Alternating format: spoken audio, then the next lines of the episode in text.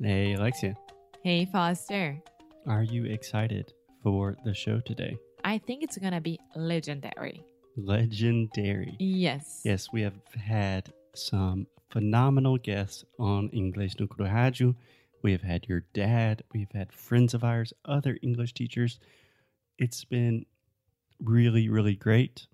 Yes. But today, it's the first time we're moving into the world of Brazilian politics. yeah. So I don't know what else to say because I want people to be so excited as, as we are right now, As excited as we are. as excited as we are right now. Uh-huh. Yeah. So, Foster, first of all, what do you think about my English? Is it good? People can understand me. Like, is it okay? No. Why are you asking that? Yeah, your English is great. Okay. So no, just to make a point of comparison with the this person that will be with us. okay, so Alexia, let me tell you what we're going to do today.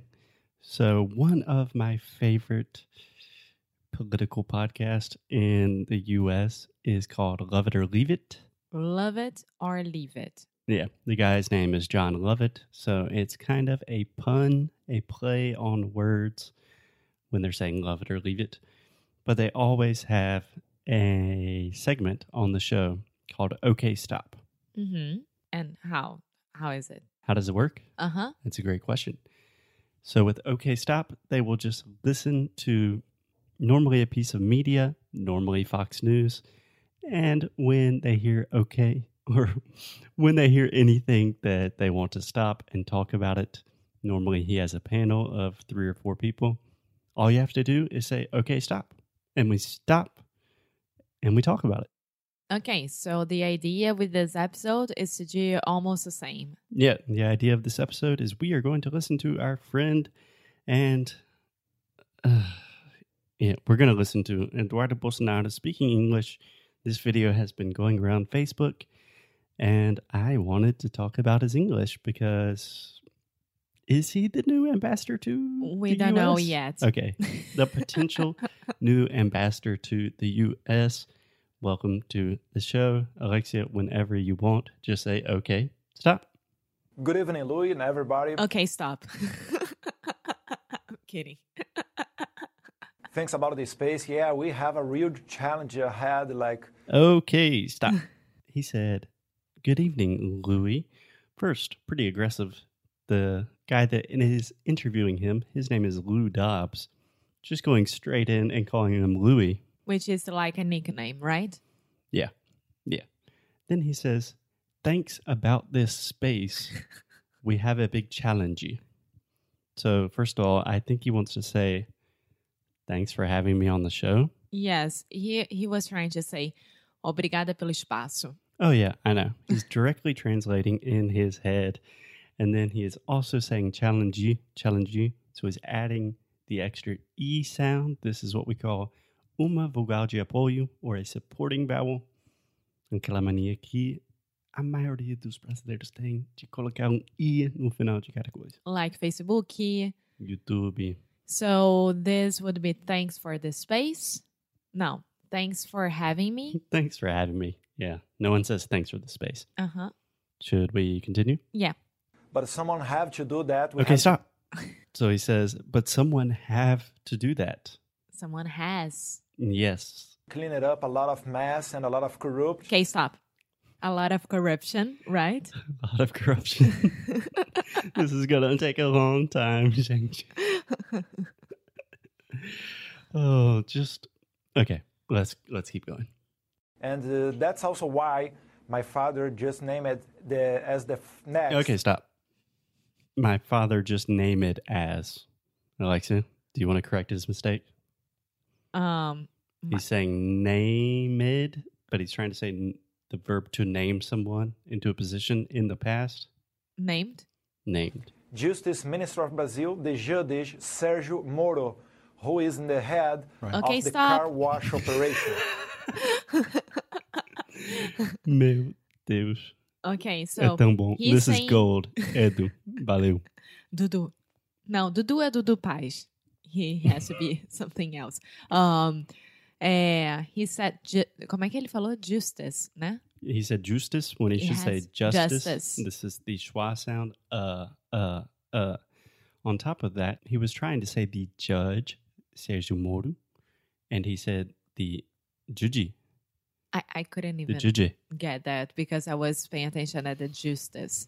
Yeah. So when he said judge, he was literally saying juji, juji, which is an excellent example of the fact that English is not a phonetic language, which means the way we write in English, Eduardo, n- it's not the way that we speak. So the way we say this word is simply judge, judge. Judge, Perfect. Great job, Alexia. thank you. I could be the new ambassador Yeah. Yeah. What at, I- at least because of my English, not because of the rest of the things. Because the only thing I'm thinking about is we've had several friends, and I've actually had several students who are either Brazilian diplomats or they work in the Brazilian Foreign Service. And when they are trying to improve their English, it's like, okay, my English is 98%. I want to work on some small accent things.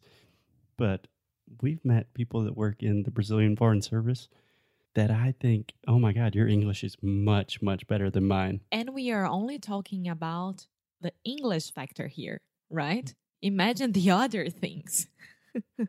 What, uh, like just intellect in general? Yes, being capable of.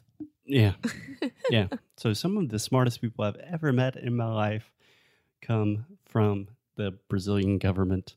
This is not trying to be political at all. I'm just saying that I've met four people that work in the Brazilian Foreign Service and they are geniuses with perfect English. Okay, let's go. Okay. And and this is uh, at a time when overwhelmingly he's being your father is being called the Trump of Brazil. Okay, stop. this is a an audio podcast, but when Lou Dobb said your father is being called the Trump of Brazil, Eduardo He's smiling. has just the cheesiest smile, like yes, he is. Uh, he is looking at uh, reducing taxes. He's focusing on moving government to serve the people, uh, and strengthening the military, uh, and, and many Fuck Lou Dobbs. Amor. Uh, Okay, go. Many do not understand how important Brazil is to this hemisphere. Uh, over 200 million people, uh, the, uh, a, a s- a once strong and prosperous economy that's deteriorated. Okay, stop. Uh, these- I think this is just illustrative. It demonstrates um, a real thing that he said. Most people don't realize how important Brazil is to this hemisphere. Yeah, but that's true. That is true. Not even Trump. Oh, yeah. I'm pretty sure Trump does not know where Brazil is. Okay, let's keep going. Challenges. What will be your father's first steps uh, upon taking office as president of, uh, of Brazil? We are going to have as economy ministry Doc, Mr. Paulo Guedes, who is graduated in the Chicago University, and he is on Okay, stop. Um, we're going to have it as the economy ministry, Mr. Paulo Guedes. I don't know if I would consider that English. We are gonna have as como é que é? O que, que ele falou? As The econ- economy ministry. He wants to say as the minister of the economy or the economic minister. uh-huh. and then making zero effort to try to make names intelligible Yeah. for he's would just be saying Paulo Guedes. yeah you could s- or just anything a little bit of a little bit of effort but i would like to point out that so far i'm just listening to this right now i would say his english is basic like it looks like the interviewer is having a good bit of difficulty understanding him But let's let's be honest here. Like I know that Lou is having a little bit of uh, difficulty to understand him, but at the same time, he's getting everything that Eduardo wants to say. Yeah, I'm just trying to make a point that many of our students that won't they they don't want to do their first class on Cambly or they're shy or they're embarrassed about their English. You guys speak better than the potential ambassador to the United States. So that's a positive in your direction. Yeah, So, Alexia, what do you say that tomorrow we finish up with Eduardo because he's already given us a lot of material for today? Okie dokie. Okay,